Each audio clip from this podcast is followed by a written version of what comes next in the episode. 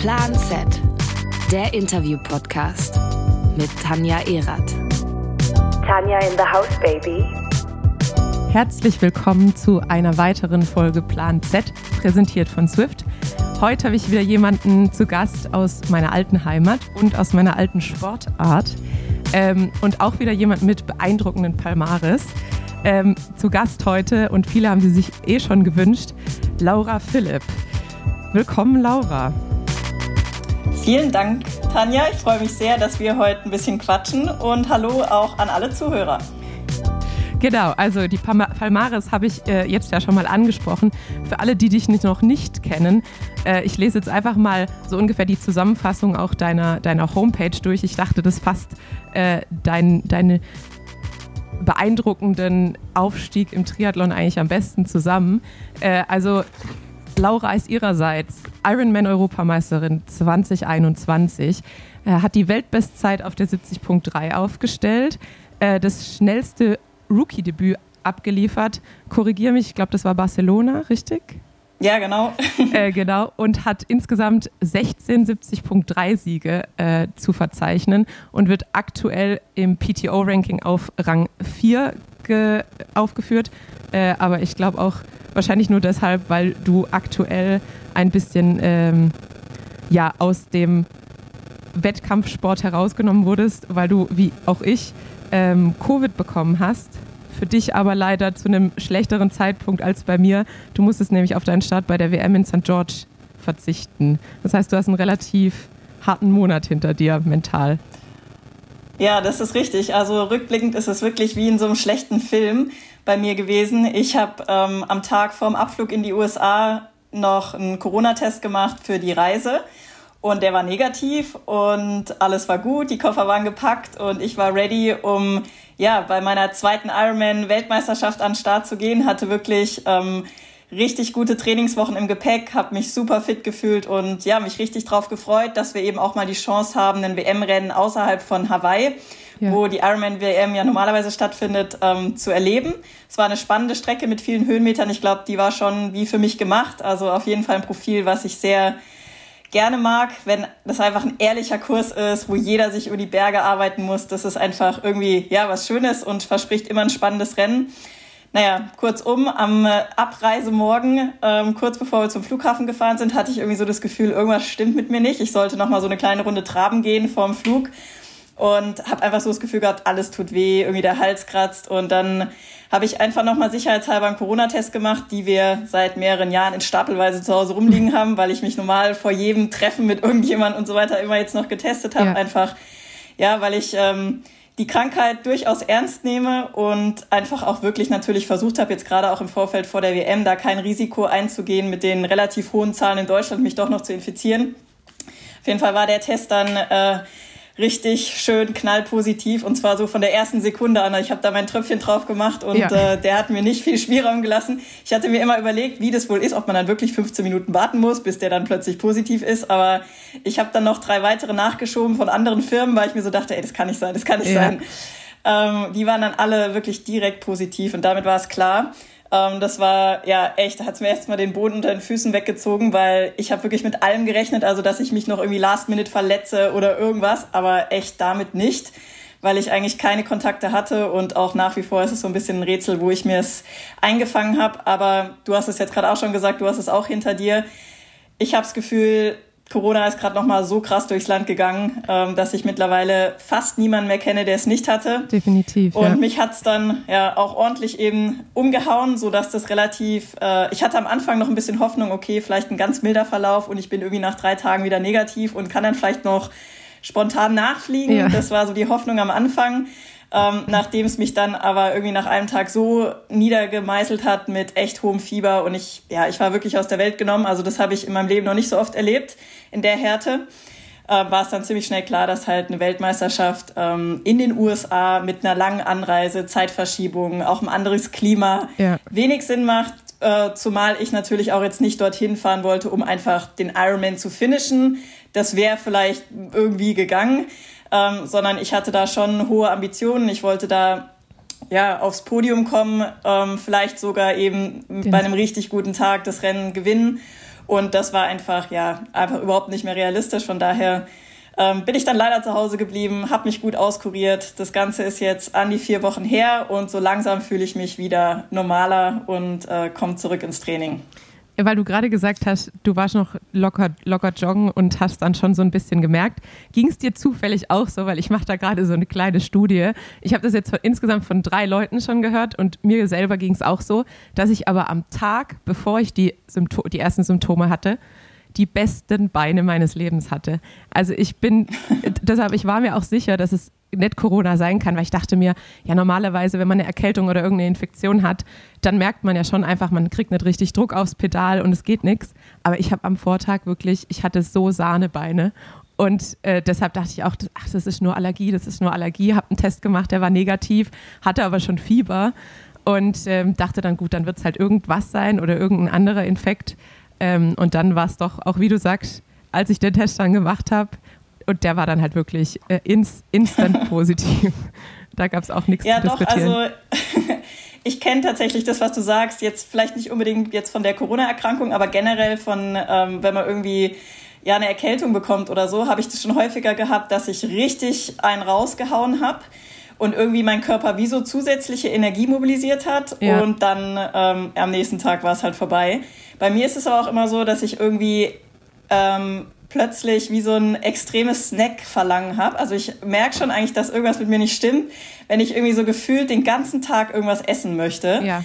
Und ich habe einfach immer so das Gefühl, mein Körper, der will sich da irgendwie nochmal wie so einen Nährstoffboost holen oder so, um das vielleicht abzuwenden. Also das hatte ich halt schon so ein bisschen. Auf der anderen Seite muss ich halt auch sagen, bei mir war es jetzt halt mit der Reise und alles packen und so, kennst du sicher auch, wenn man halt da endlos Zeugs zusammenpacken muss und immer das Gefühl hat, man vergisst die Hälfte, war es halt einfach ein stressiger Tag und ähm, ich bin dann eh einfach immer nervös vor so einer Reise, damit es irgendwie nichts schief geht. Von daher, ich habe es halt eher darauf irgendwie so zurückgeführt, dass ich einfach irgendwie äh, die Nerven schon mit mir durchgehen ähm, ja, aber kann ich, also kenne ich auf jeden Fall auch das, was du sagst. Ähm, also das ist jetzt eine Warnung an alle, die irgendwie heute richtig gute Beine hatten, macht morgen lieber mal einen Corona-Test. Ja, de definitiv. Können wir jetzt eine Stu kleine Studie draus machen. Ja. Äh, ja, dann noch eine Frage zu, zu, also oder Aussage zu St. George Air. Also du hättest ja auch wirklich tatsächlich sehr gute Chancen auf den Sieg gehabt nach deiner Performance in Dubai, was glaube ich mit Streckenrekord sah es ja schon so aus, als äh, hättest du noch mal von einem Jahr aufs andere noch mal einen draufgelegt, oder? Ja, also ich muss sagen, letztes Jahr konnte ich wirklich ähm, an meiner Entwicklung noch mal arbeiten. Es waren nicht so viele Rennen in meinem Triathlon, der war wirklich ja ähm, für uns Profis, es gab einfach nicht so viele Rennen durch Corona. Letztes Jahr ähm, konnte ich, so überlegen, ich glaube vier Rennen machen, habe davon aber zwei Langdistanzen gemacht. Hawaii gab es leider nicht im Oktober. Ähm, ja, deswegen habe ich mir einfach zwei andere Rennen rausgesucht und da wirklich auch eben nochmal ein paar Sachen ausprobiert ähm, und vor allem eben auch, äh, ja, würde ich sagen, mich sportlich weiterentwickelt. Ich habe einen großen Schritt im Schwimmen gemacht, was sich dann auch in Dubai direkt ausgezahlt hat, dass ich eben die Füße von der Daniela Rüff halten konnte, ja. was in der Vergangenheit auf jeden Fall nicht möglich gewesen wäre. Und ja, wenn du dann halt vorne aus dem Wasser kommst, bist du natürlich plötzlich auch in einer ganz anderen Rennsituation. Und ich habe dann noch deutlich schneller gewechselt als sie. Das heißt, ich war als Erster auf dem Rad und dann ähm, heißt natürlich erstmal Kopf runternehmen und draufhalten. Und ja, es war einfach ein richtig cooles Rennen für mich, weil ich äh, mir gesagt habe, ich habe keinen Plan, wie die Form ist. Ich möchte es einfach mal testen. Ich habe hier nichts zu verlieren. Ähm, in meinem Kopf war sie die Hauptfavoritin dort. Ich meine, sie ist jetzt mittlerweile, glaube ich, zehnfache Weltmeisterin. Ja. Ähm, sie ist schon, auch wenn sie jetzt vielleicht ein paar härtere Jahre hinter sich hat, wo es nicht immer rund lief, äh, ja, sie hat es jetzt gerade in St. George unter Beweis genau. gestellt, wieder die stärkste. Und ähm, ja, da einfach in dem Rennen mit ihr unterwegs zu sein, zu spüren, wie sie zum Beispiel auch Rad fährt, weil ich glaube, da wendet sie schon in der Regel immer so eine ähnliche Strategie an. Darauf war ich auch vorbereitet. Also sie macht die Rennen sehr progressiv ja. und ähm, das killt natürlich die meisten hinten raus, wenn es dann eh hart wird. Und ich habe mich einfach dann irgendwann nur noch an meinem Aerolenker festgehalten und halt draufgetreten. Und ja, es war halt geil, das zu sehen, was sich eigentlich so ein bisschen als hohes Risiko angefühlt hat, halt aufgegangen ist. Ja. Also, dass ich trotzdem laufen konnte. Ich hatte jetzt vielleicht dann nicht mehr die besten Laufbeine oder den krassesten Lauf meines Lebens, aber er war halt trotzdem ziemlich solide. Und ja, das Rennen hat mir natürlich mega Selbstvertrauen gegeben. Also vor allem auch so im mentalen Bereich, weil ich einfach beim Schwimmen schon was riskiert hatte, beim Radfahren einfach gesagt habe, okay, Powermeter, ich schaue jetzt einfach nicht mehr drauf, ja. was ich normal so ein bisschen mit Safety-Strategie im Kopf immer habe, damit das Rennen dann halt auch gut aufgeht, dass ich einfach auch noch gut laufe, weil das einfach mit einer meiner Stärken ist. Ähm, ja, da einfach mal so ein bisschen alles anders zu machen und zu sehen, das funktioniert. Das war halt richtig cool und hat mir natürlich schon auch ein bisschen Rückenwind dann für die letzten Wochen da vor der WM gegeben äh, wohl wissend, dass natürlich ein Ironman-Rennen was ganz anderes ist. Aber ähm, ich glaube einfach auch so, so einen großen Namen dann geschlagen zu haben, macht auf jeden Fall was mit einem. Und das ähm, eröffnet einem, glaube ich, einfach so ein bisschen mehr mentale Fähigkeiten auch dann zu sagen, okay, hier, ich bin hier nicht nur, um das Rennen ins Ziel zu bringen, sondern ich bin hier, um zu gewinnen. Und das tatsächlich zu glauben, ähm, dass man bei einem WM-Rennen gewinnen kann, ist tatsächlich ein schwieriger Schritt. Also ich weiß nicht, ob du das bestätigen kannst, aber das eine ist sozusagen, ja, ich habe den Traum, irgendwann mal äh, Weltmeisterin zu werden. Und das andere ist es wirklich zu glauben, dass man das kann und dann auch in dem Moment da zu stehen, zu wissen, da sind jetzt halt noch zehn andere, die sind mindestens genauso gut wie ich, vielleicht sogar besser. Und ich traue es mir trotzdem zu, weil ich habe wirklich das Gefühl, dass dieser Glaube an die eigene Leistung, das kann halt echt nochmal Berge versetzen. Und da hatte ich zumindest das Gefühl, dass ich halt einfach so vom Mindset richtig gut drauf war auch. Und das ist halt gerade bei sowas wie einem Ironman-Rennen, was halt acht, neun Stunden geht, halt am Ende fast wichtiger als die physische Leistungsfähigkeit. Ja. Ja, das stimmt. Also ich, da, da ist auch einer der größten Unterschiede zum Radsport. Äh, das habe ich auch gemerkt, als ich wieder, also als ich nur Radrennen gefahren bin und dann wieder ein längeres Zeitfahren gemacht habe. Beim Radrennen muss man gar nicht so viel mit dem eigenen Kopf machen, weil man ja immer ein Feld um sich herum hat oder eigentlich Konkurrenten, außer man ist jetzt solo unterwegs in Richtung Ziel, wofür ich jetzt nicht der Fahrer bin, Fahrertyp bin. Ähm, aber klar, im, im, Triathlon und vor allem auf einer Ironman-Distanz spielt der Kopf natürlich eine große Rolle. Was ich aber auch interessant finde, äh, weil ich das jetzt auch in der Vorbereitung, habe ich mir ein paar Podcasts auch von dir schon angehört.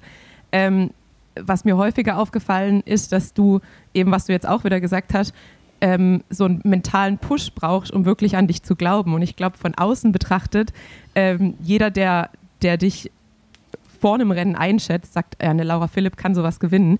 Äh, aber du selber hast da eher so ein bisschen Zweifel manchmal. Ähm, würdest du sagen, das ist sowas typisch Weibliches, weil ich das bei meinen, bei meinen Teamkolleginnen auch immer wieder sehe, dass da das eigene Bild gar nicht unbedingt mit dem Bild von außen zusammenpasst und bei den Männern eher andersrum? Ja, doch, würde ich schon auf jeden Fall auch so unterschreiben. Also das ist auch mein Eindruck, natürlich auch wenn ich mit anderen Frauen spreche. Ähm, es trifft sicher nicht auf alle zu, ähm, aber ich denke schon, dass wir Frauen häufig etwas zurückhaltender sind, auch mit unserem Ego oder mit unseren Erwartungen oder was wir so in die Welt hinaus posaunen.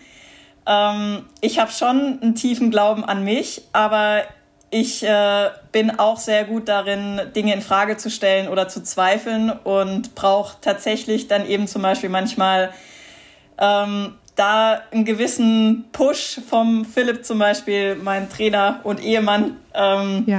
der sagt, hey, du, du hast es drauf, weil die Sache ist die, es gibt ja auch so Leute, die sich die irgendwie solche Bestätigungen dann im Training versuchen zu holen, indem sie beispielsweise einen Ironman vorm Ironman absolvieren. Ja. Ähm, die Trainingsphilosophie von Philipp, die basiert halt null darauf, sich im Training über irgendwelche Rennen äh, äh, spezifischen Einheiten da die Bestätigung zu holen, sondern es ist halt immer so ein bisschen wir sparen uns was für einen mhm. Renntag und ähm, wir reizen das halt immer wieder an, aber halt nie in der Dauer oder in dem Volumen, wie das dann im Rennen geschieht, weil ein Rennen ist ein Rennen und Training ist Training und ich will mich halt nicht schon im Training fertig machen.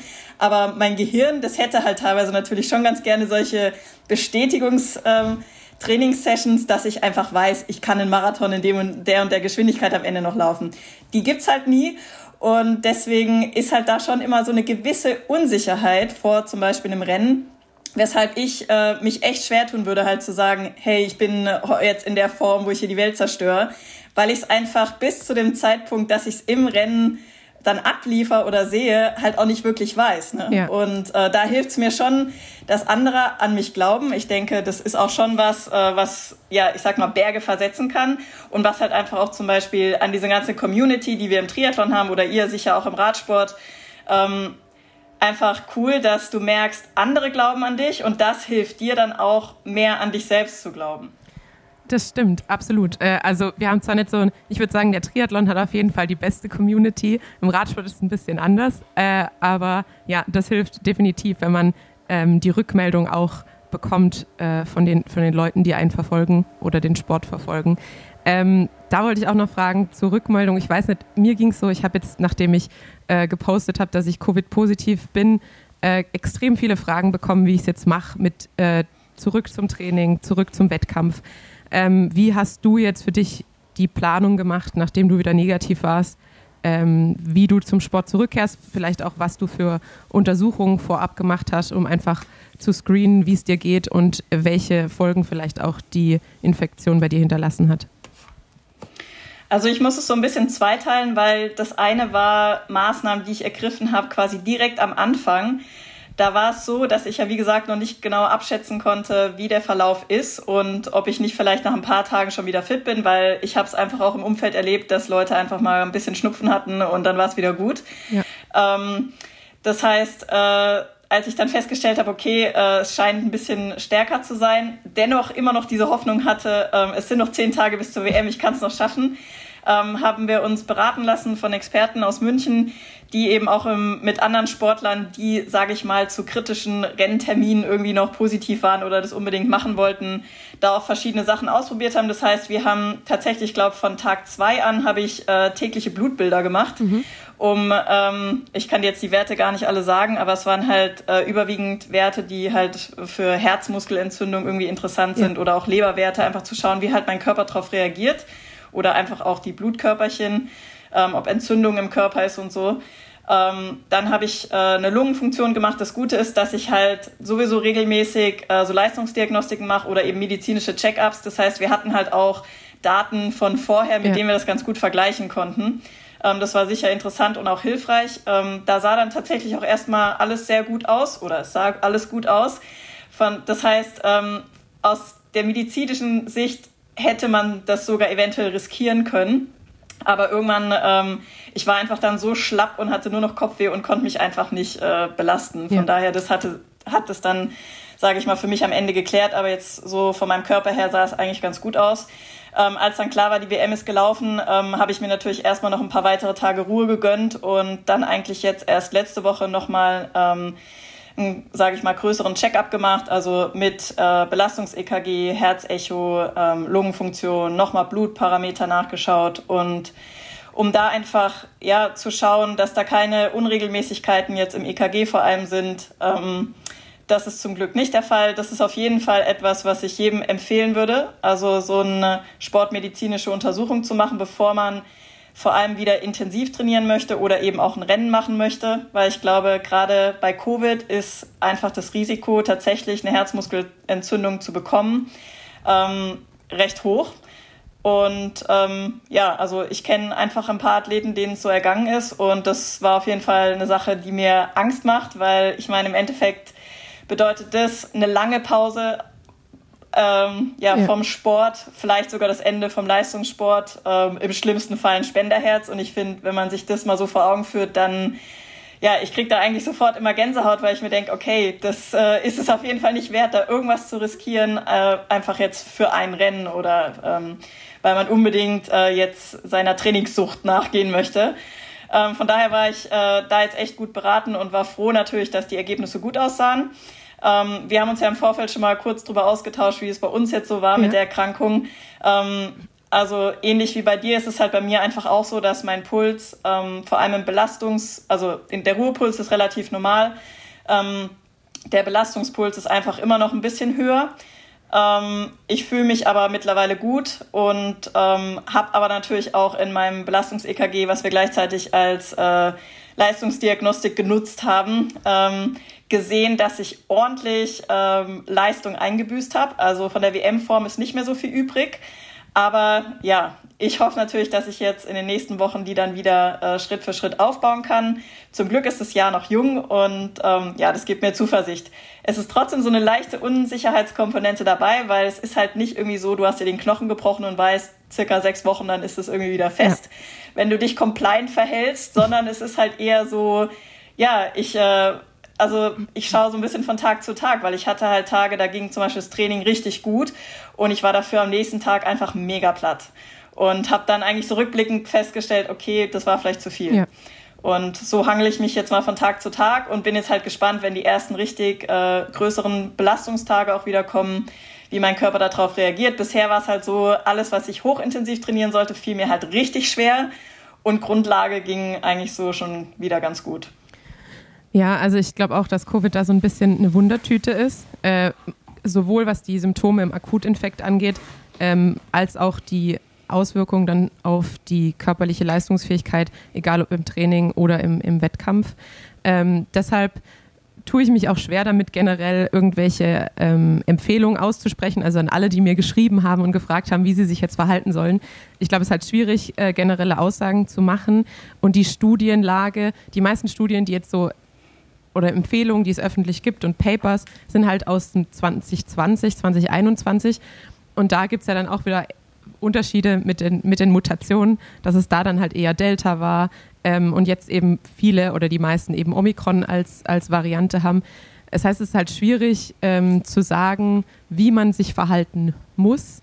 Äh, also ich habe jetzt, im, also dein Vorgehen ist ja wirklich vorbildlich. Ähm, ich habe jetzt sozusagen gar nichts gemacht, außer Pause und dann wieder angefangen. Ähm, natürlich auch, weil ich sag mal so, das Netzwerk bei uns ist dann einfach nicht so gut. Und wir haben zwar einen Teamarzt, aber da war eher so die, also den musste ich eher bremsen. Der hat mir eigentlich schon so am fünften Tag empfohlen, ich kann wieder aufs Rad, äh, wo ich gesagt habe, ich mache lieber noch ein bisschen mehr Pause, äh, weil es mir eben auch so ging wie dir, ähm, dass man eben aus dem Umfeld mitbekommen hat, eine ist schon wieder Rennen gefahren, dann jetzt fällt sie mit einer Myokarditis aus für drei bis sechs Monate. Und das will man natürlich nicht riskieren, nicht nur wegen der Ausfallszeit, sondern eben auch wegen den, den Langzeitfolgen. Ähm, aber ja, ich würde halt grundsätzlich sagen, wenn man sich unsicher fühlt, wenn man eben auch Veränderungen am Puls sieht, ähm, und vielleicht sich doch einfach nochmal durchchecken lassen will, was Blutwerte angeht und vor allem ein Ru einfach ein Ruhe-EKG, dann lieber einmal machen, ähm, als am Ende. Und mittlerweile ist es ja so, hier viele haben Apple Watch oder so, die können das ja auch schon, so eine kleine EKG-Funktion. Genau. Da denke ich, ist dann irgendwie alles besser als nichts. Ja. Ich glaube, es ist tatsächlich eine Herausforderung, gerade überhaupt auch einen Termin zum Beispiel beim. Kardiologen genau. zu bekommen. Also das habe ich eben auch bei einigen mitbekommen, dass die dann halt gesagt bekommen, ja, äh, in drei Monaten ist ein Termin frei und ja, es geht halt genau. bei uns dann immer darum, wir wollen halt entscheiden, ob wir irgendwie morgen oder übermorgen wieder Sport machen können. Ja. Ähm, also das ist sicher schwierig, aber da würde ich auch wirklich an jeden appellieren, halt wirklich ähm, in sich hineinzuhören. Also wir Sportler haben ja eigentlich ein gutes Körpergefühl ja. und die meisten von uns tracken ja eben auch Puls und so und da ähm, haben dann vielleicht auch Daten, mit denen sie es vergleichen können. Und ich meine, bei dir sehe ich auch am Handgelenk das Wubband, ja. ähm, bei mir auch. Ähm, und das fand ich zum Beispiel auch total spannend, ähm, dass das halt auch zum Beispiel bei mir das äh, krass angezeigt hat, dass eigentlich ähm, die Erkrankung kam. Also sowas wie ähm, Atemfrequenz, Körpertemperatur und auch der Ruhepuls, ja. alles ist hochgegangen bei mir. Und ich habe es halt am Anfang erstmal noch so auf den Reisestress geschoben und die Aufregung und so. Und ähm, ja, aber spätestens als ich dann halt irgendwie da mit 39, 40 Fieber im Bett lag, äh, sind die Daten halt explodiert. Und ähm, ja, ich fand es sehr spannend, das zu beobachten, wie das auch wieder runterging und ähm, das einfach so mit meinem Gefühl auch abzugleichen, das hat halt super gut gepasst. Und ja, im, insofern finde ich eigentlich die Gadgets, die wir da mittlerweile alle zur Verfügung haben, halt auch total hilfreich, gerade in so Zeiten ja, wie jetzt. Definitiv. Ja, ich habe auch, am Anfang habe ich mir noch gesagt, ach ja, jetzt ist aber auch zum ersten Mal richtig heiß. Jetzt hat es bald 30 Grad. Wahrscheinlich sind die eineinhalb Grad Körpertemperaturerhöhung davon.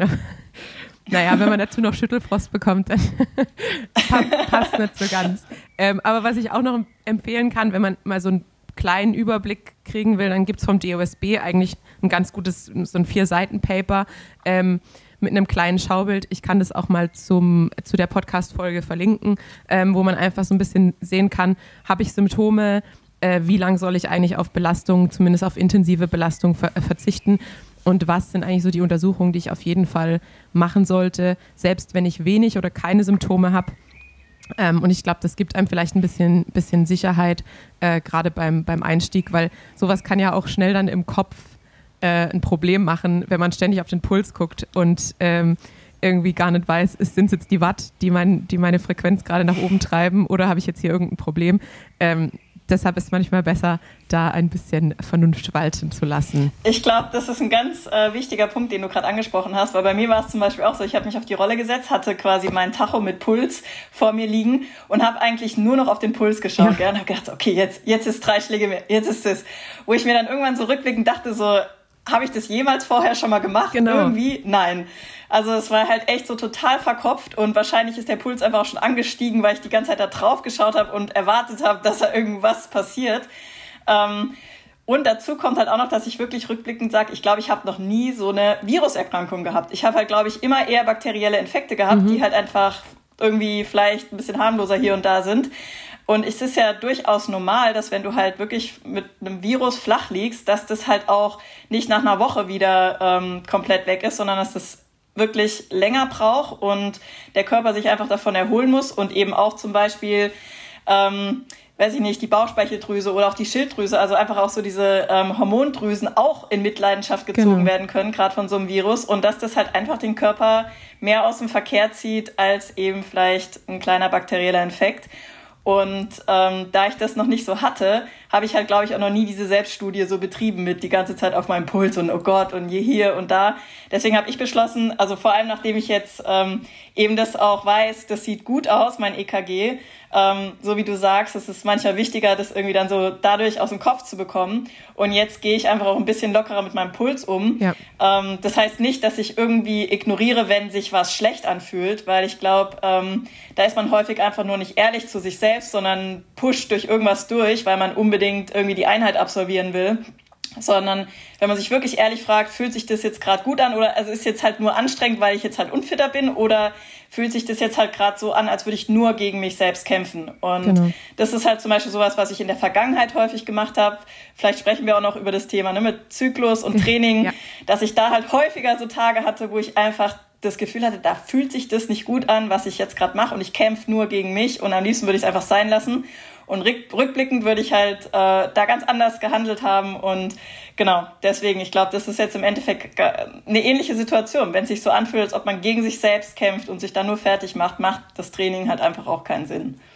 Absolut. Und ich hatte aber das Gegenteilige, weil gerade eben habe ich ja noch gesagt, ich habe mir dann mit der Hitze das Fieber erklärt.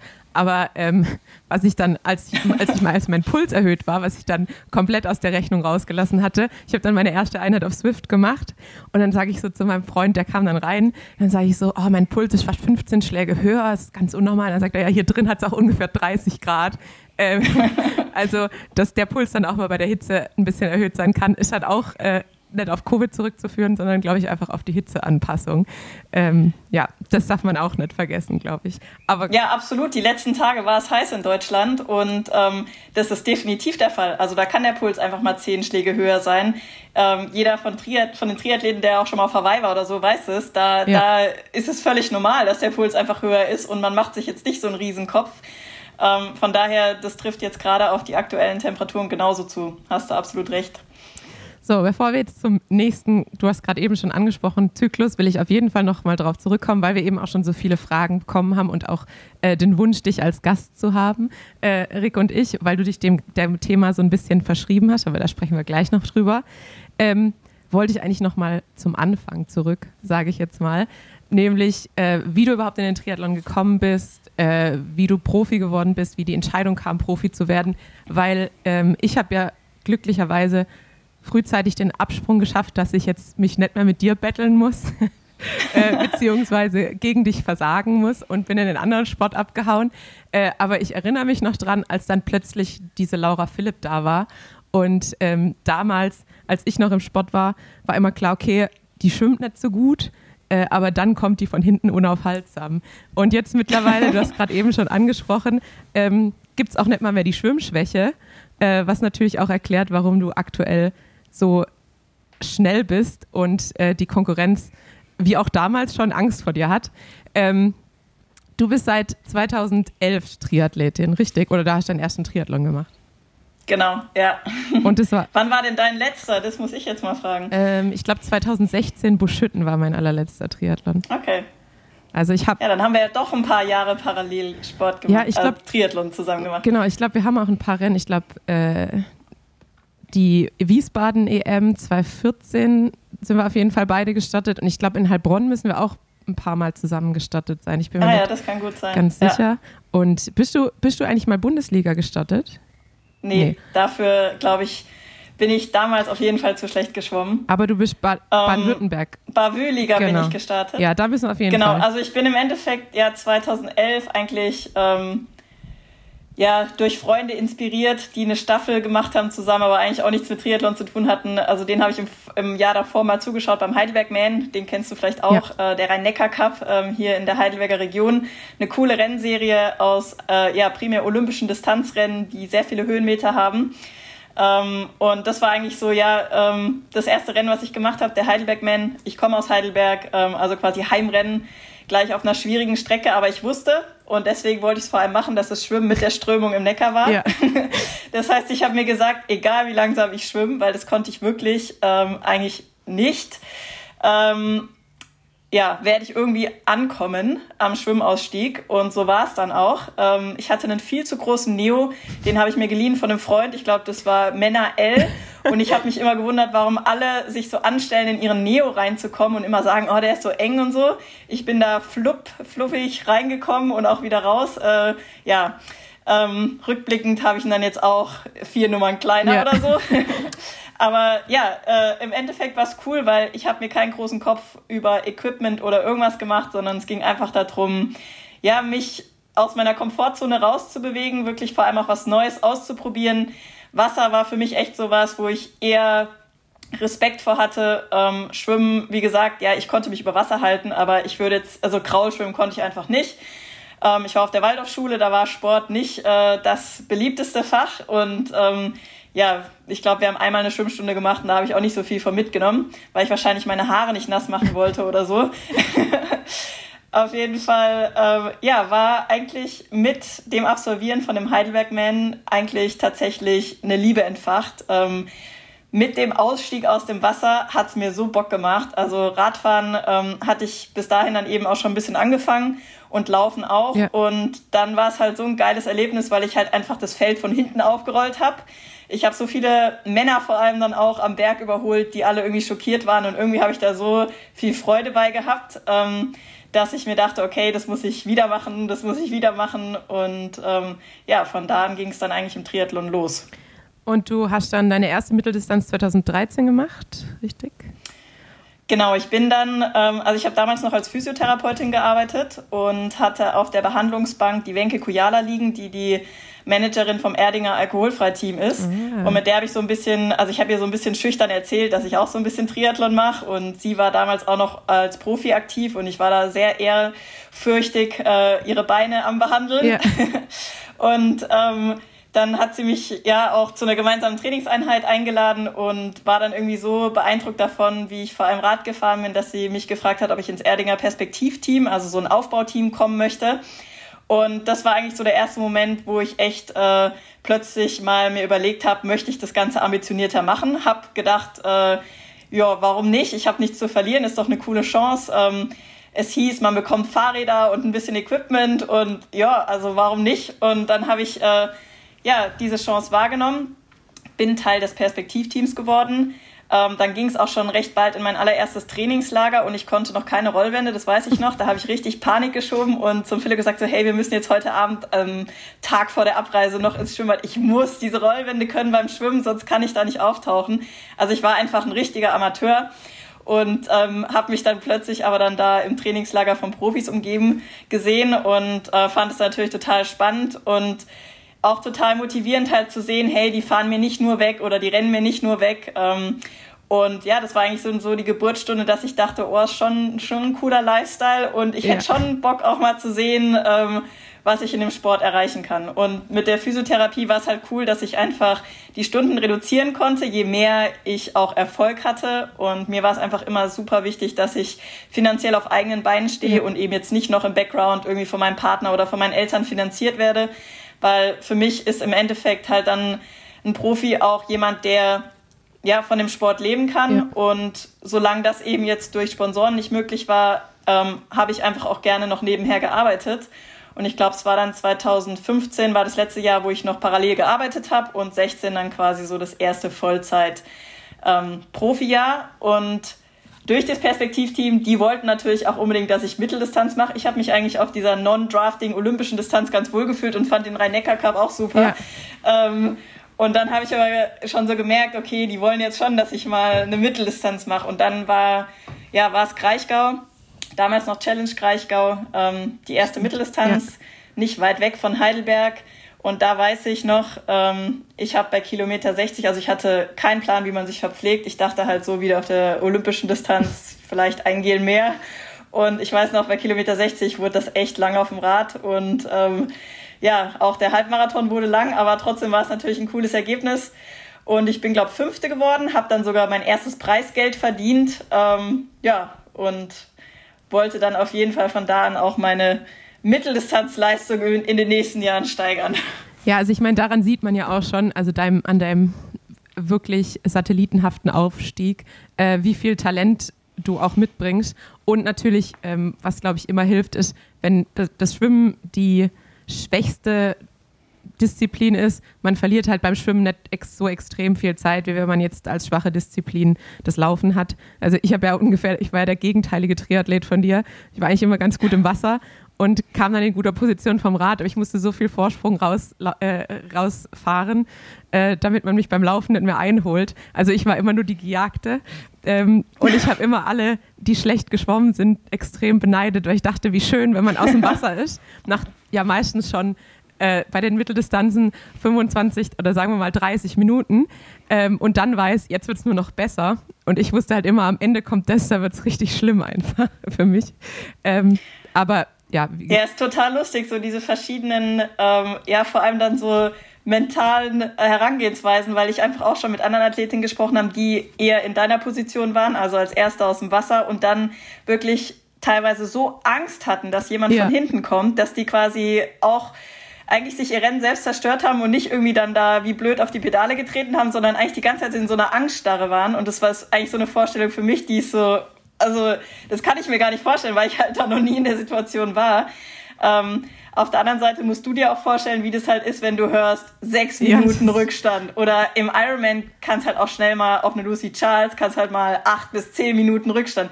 Klar. Wenn du sowas halt hörst, das kann dich halt auch so richtig äh, runterziehen. Definitiv. Ähm, ja. Ich habe natürlich mittlerweile Strategien, dass ich mich darauf vorbereite. Also ich bereite mich immer sehr gerne auf Worst-Case-Szenario vor ja. und dann kann ich mich nur, noch positiv überraschen. Ja. ja, aber ja, es ist auf jeden Fall interessant, äh, wie unterschiedlich dann auch so so Rennerlebnisse sein können. Definitiv, ja. Und äh, um nochmal zum Erdinger Alkoholfreiteam zurückzukommen, also zum Perspektivteam auch. Ähm, also ich, was ich immer ganz toll fand an dem Team, dass äh, im Triathlon, ich glaube, da habe ich auch mit Sebi drüber gesprochen, ist ja der Schritt zum Profitum, wie du auch gesagt hast, ähm, das kann ja relativ lange dauern, bis man sich dann halt wirklich über den Sport finanzieren kann und eben auch sagen kann, okay, ich bin jetzt Vollzeit-Profi. Ähm, und natürlich, um aber erstmal in den Rängen mitzumischen, muss man natürlich auch eine extrem hohe Tra Training Load eigentlich äh, reinkriegen, wofür man natürlich auch extrem viel Zeit braucht. Und im Radsport ist ja ein bisschen anders, dass man halt einen Vertrag bei einem Team bekommt und da das Team dann eigentlich sich um die Sponsoren kümmert und man sich selber da eigentlich mehr, keine großen Gedanken mehr drüber machen muss. Ähm, und beim Triathlon ist natürlich ein ganz anderer Druck, weil man ja von jetzt auf gleich sozusagen selbstständig ist und äh, sich da irgendwie selbst finanzieren muss. Und ich glaube, dann ist gerade sowas wie, wie das Erdinger Alkoholfreitrieben so ein bisschen als Zwischenschritt, wo man vielleicht schon das Material bekommt, äh, in Trainingslager kommt ähm, und einfach sich so ein bisschen geschützt ähm, fühlt in dem Rahmen, äh, so eine perfekte Transition eigentlich in, in das Profitum.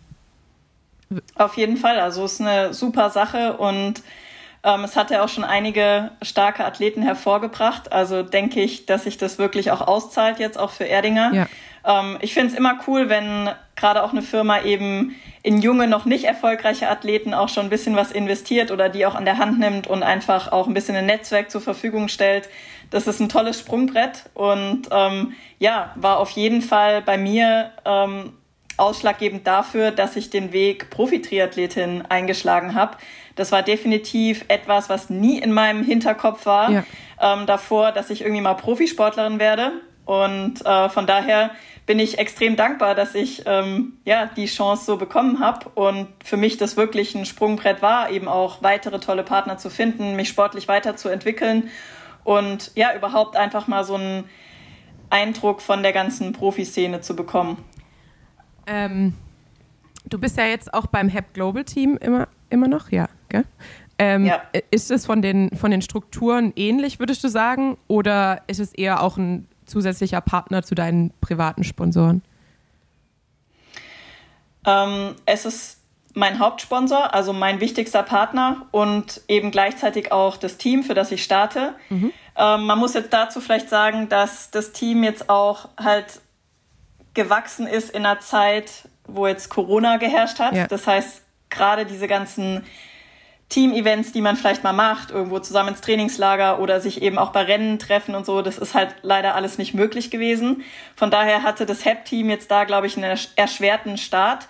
Und trotzdem ähm, starten wir ja in den grünen Farben, ähm, sind darüber, ja, sage ich mal, verbunden und ähm, treffen uns jetzt natürlich auch immer mehr wieder bei den Rennen, hatten einige ähm, Online-Meetings sozusagen oder Veranstaltungen, ähm, natürlich habe ich mit Erdinger da in der Vergangenheit jetzt schon intensivere Momente erlebt, weil wir einfach jedes Jahr im Trainingslager waren mit der ganzen Truppe und ja, rückblickend natürlich auch die Saison äh, einfach immer viele Rennen parat gehalten mhm. hat, wo man sich gesehen hat.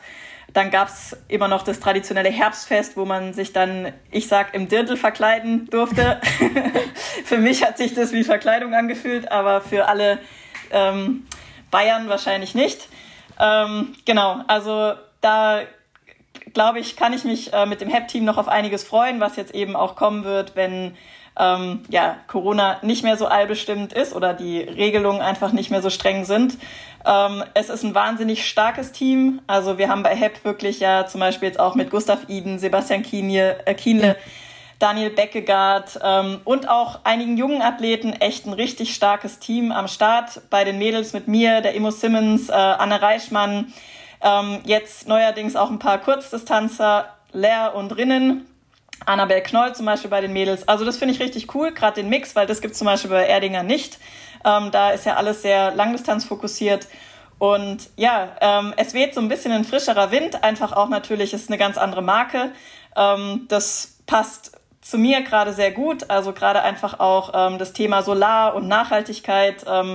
Ja, wie wir ähm, mit unserem Planeten umgehen. Ich finde den Slogan, der ist nur Planet B, einfach auch ähm, ja. sehr cool, weil das wirklich, finde ich, etwas ist, was man sich tagtäglich vor Augen führen sollte, auch wenn man ähm, Entscheidungen trifft im Alltag, ähm, wie nachhaltig die vielleicht sind. Ähm, natürlich ist Reisen zum Beispiel ein Punkt bei mir im Leben, da ähm, den kann man kritisch hinterfragen, aber teilweise geht's halt nicht ohne. Ja. Äh, du kennst es sicher auch. Ähm, das ist sicher so ein ein Fleck auf der weißen Weste, äh, wobei ich keine weiße Weste habe, aber ich bin da wirklich der Meinung, dass halt jede kleine Handlung hilft, die man tut. Ja. Und am Ende, wenn jeder was Kleines macht, ist es halt auch was Großes.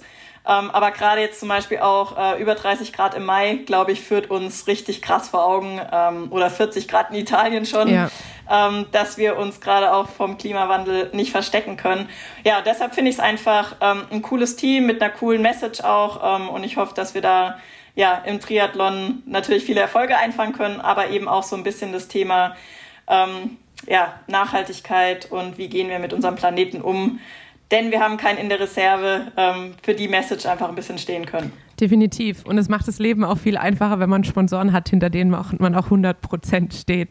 Also das kann ich auch so mit äh, jetzt dieses Jahr mit IF sagen. Es ist halt einfach irgendwie richtig schön, wenn man so einen Partner an der Seite hat, der halt irgendwie für die, also für Werte steht, hinter denen man halt irgendwie 100 Prozent steht, ähm, dann macht es auch viel mehr Spaß, ähm, sein Social Media danach auszurichten und äh, eben alles zu machen, was dazugehört, äh, um auch Profisportler sein zu dürfen.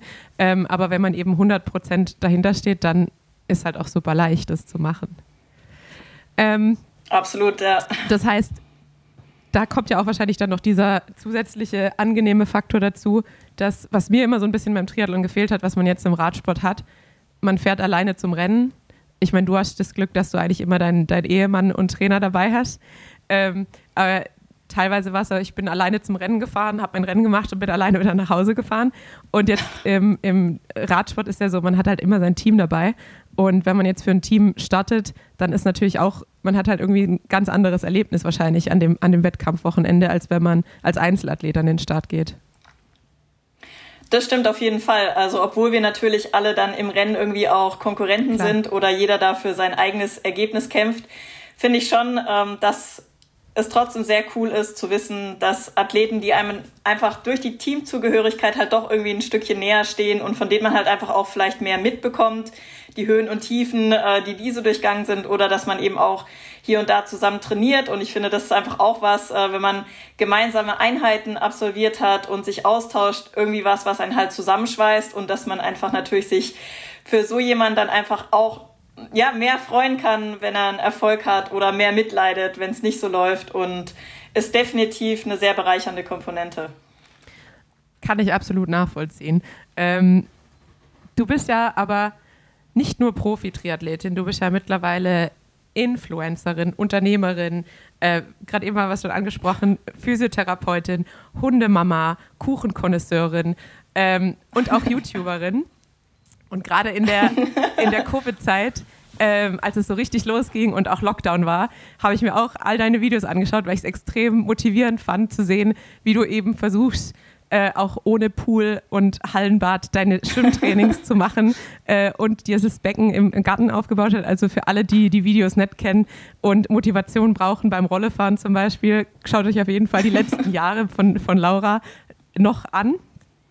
Ähm, man kann auch mit mir zusammen trainieren. Ja. Man kann viermal vier Minuten EB fahren oder ähm, hier so Klassiker, äh, ich glaube dreimal 10 Minuten 30, 30 V2-Einheit gibt es auch und Core-Training.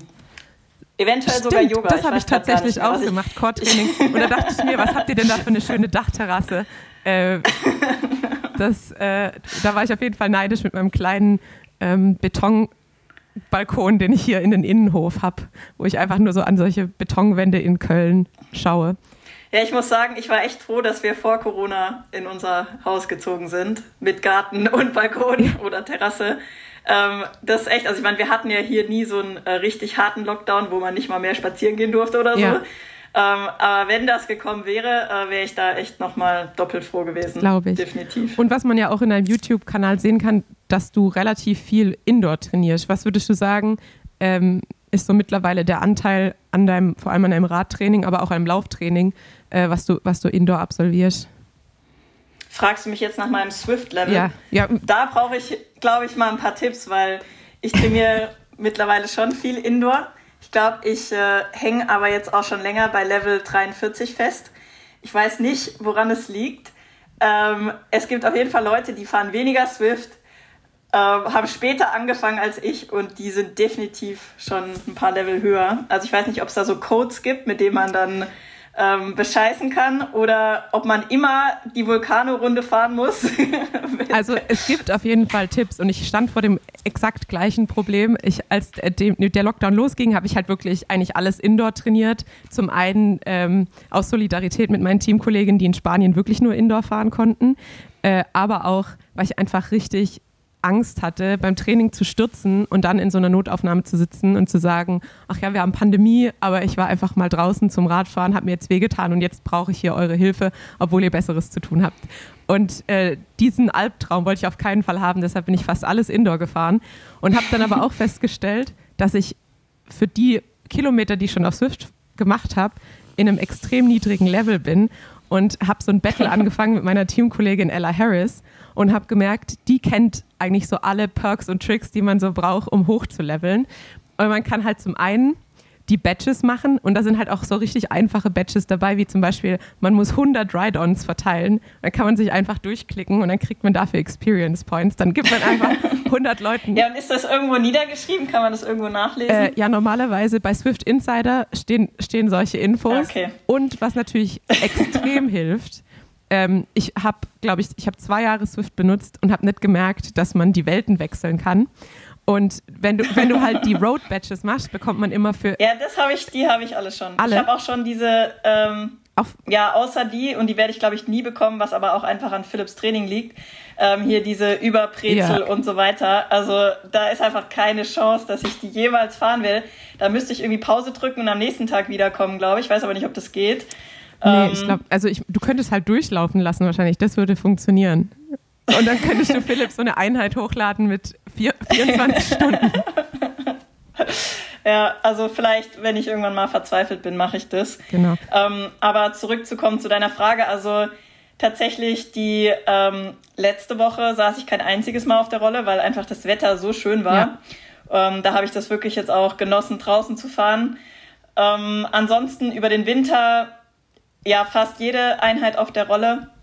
Mittlerweile auch hier und da im Sommer, einfach wenn ich wirklich ganz wattgesteuert ähm, eine effektive Trainingssession fahren möchte. Ähm, häufig setzt der Philipp mich auch auf die Rolle, wenn er möchte, dass ich ganz locker fahre, weil er mir dann das Programm vorgeben kann und ich nicht irgendwie dann doch den Berg wieder ein bisschen zügiger hochfahre. Also, dass er einfach noch mehr Kontrolle über mich hat. Ja. Da, das ist auch ein Grund, warum ich häufig Rolle fahre.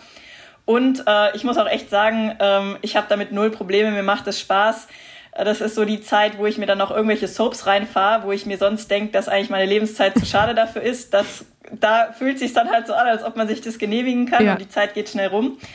Und ja, auch natürlich Straßenverkehr ist auch ein Punkt, wenn ich jetzt zum Beispiel zu Uhrzeiten Rad fahren soll, wo ich einfach weiß, da ist jetzt Rush Hour und es ist einfach eventuell gefährlicher, dann weiche ich auch gerne auf die Rolle aus. Ähm, ja, ich finde es einfach super effektiv. Ähm, ich meine, diejenigen, die Lionel Sanders kennen, wissen, was man für eine Maschine bauen kann, wenn man nur auf Swift fährt. Definitiv. Ich muss sagen, ich mag natürlich auch sehr gerne einfach ähm, technisches Radfahren, also Kurven und Geschwindigkeit zu spüren. Das heißt, es wäre jetzt für mich keine Option, einfach nie wieder draußen zu fahren, außer bei Rennen. Ähm, Gerade jetzt auch bei Wettkämpfen, die hier in der Region bei mir stattfinden, ähm, glaube ich, würde man da auch nicht so erfolgreich sein, weil es eben immer auch technische Aspekte gibt. Ja. Und ähm, ich das einfach eben auch gerne mag, auch zum Beispiel mit dem Mountainbike zu fahren oder so, da eine Abwechslung zu haben. Aber rein für meine Leistungsentwicklung ähm, hat es mich definitiv nach vorne gebracht und ich laufe mittlerweile auch hier und da bei Swift.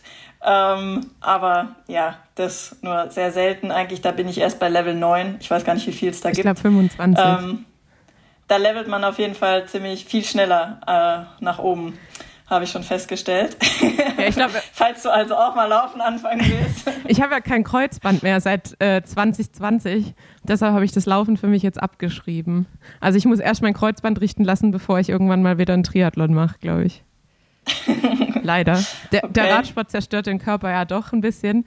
Und jetzt nach ja. äh, dem Verlust des Kreuzbandes und nach dem, der Wirbelsäulenfraktur, glaube ich, tatsächlich, dass jetzt das sowas wie ein Ironman, ich dachte mir ja irgendwie, ja, irgendwann mal den Ironman machen, so wenn man 16 Jahre Triathlon gemacht hat, wäre ja schon ganz cool, aber ähm, ich darf jetzt nicht so weitermachen wie die letzten zwei Jahre mit den Verletzungen. Definitiv. Ich finde Radsport klingt gefährlich.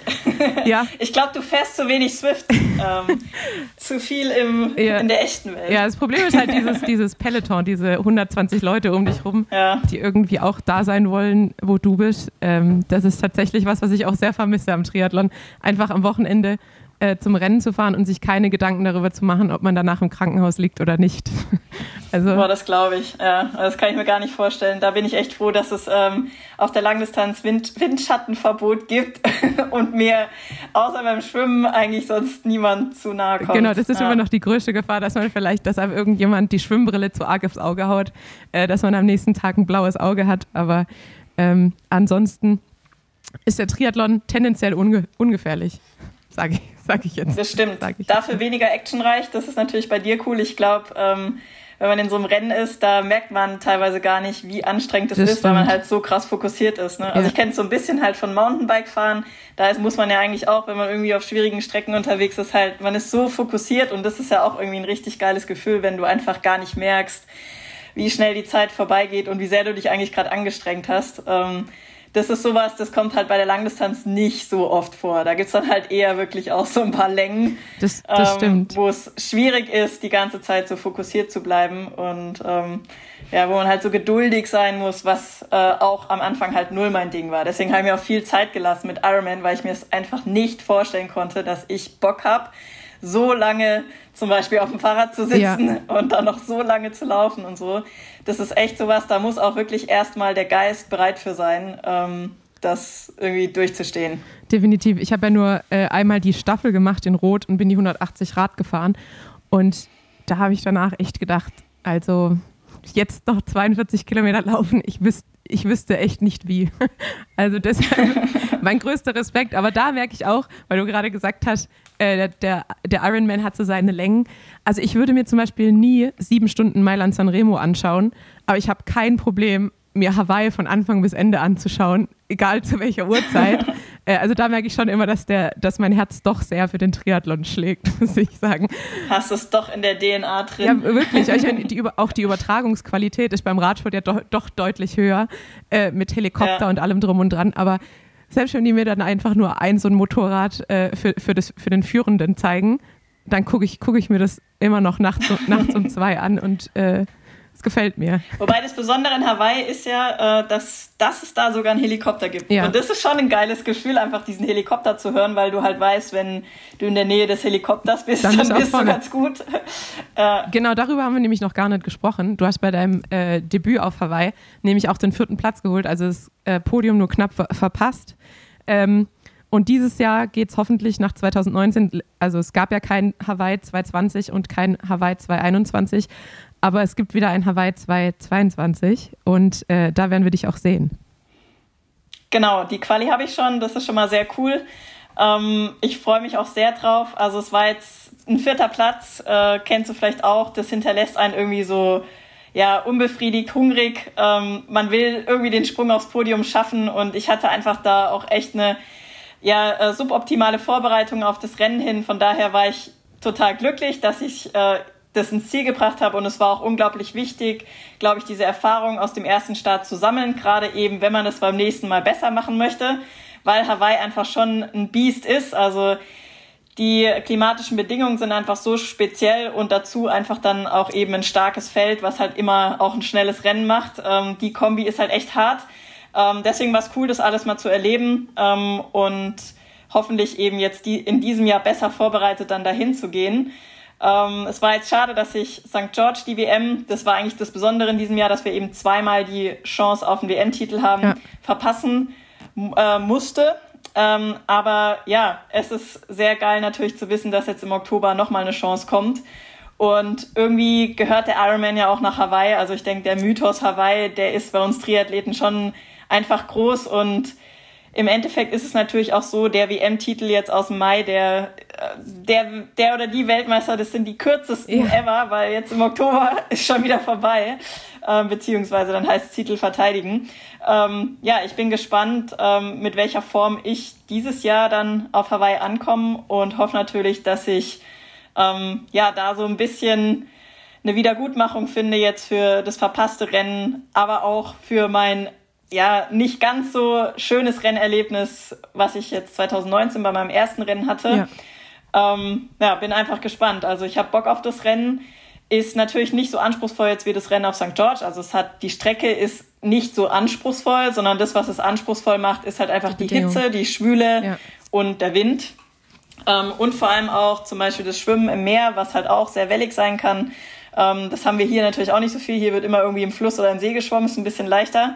Ähm, aber da habe ich jetzt einfach noch genügend Zeit, mich vorzubereiten und ähm, bin jetzt gerade auch, wo es mir gesundheitlich wieder besser geht, eben auch am Überlegen, welche Rennen vielleicht eben auch Sinn machen auf dem Weg dahin, ähm, weil man natürlich auch gerade mit Rennen super Reize setzen kann, um einfach ja auch dem großen Ziel dann näher zu kommen.